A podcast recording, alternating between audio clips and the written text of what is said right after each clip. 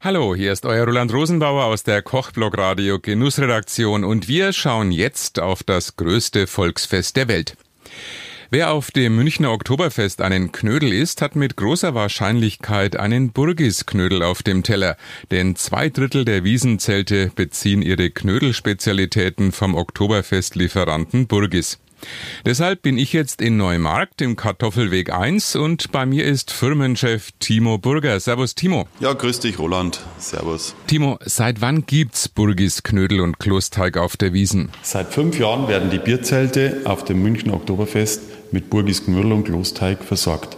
Mittlerweile ist Burgis durch die verpackungslose Belieferung ein wichtiger Partner vieler Wiesenwirte geworden. Das heißt, es fällt kein Plastikmüll an?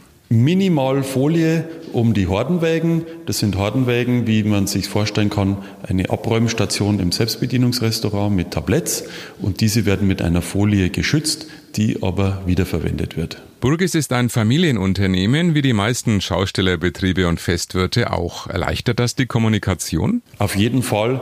Wir müssen jeden Tag unseren Mann stehen, genauso wie die Festwirte und die Schaustellerbetriebe. Wir sind täglich gefordert mit verschiedensten Schwierigkeiten und da gibt es viele gemeinsame Themen, die man besprechen kann und wie es so ist, Feind eint. Ich habe gehört, ihr produziert sogar nach den Geheimrezepten der Wiesenwirte. Ja, es ist richtig.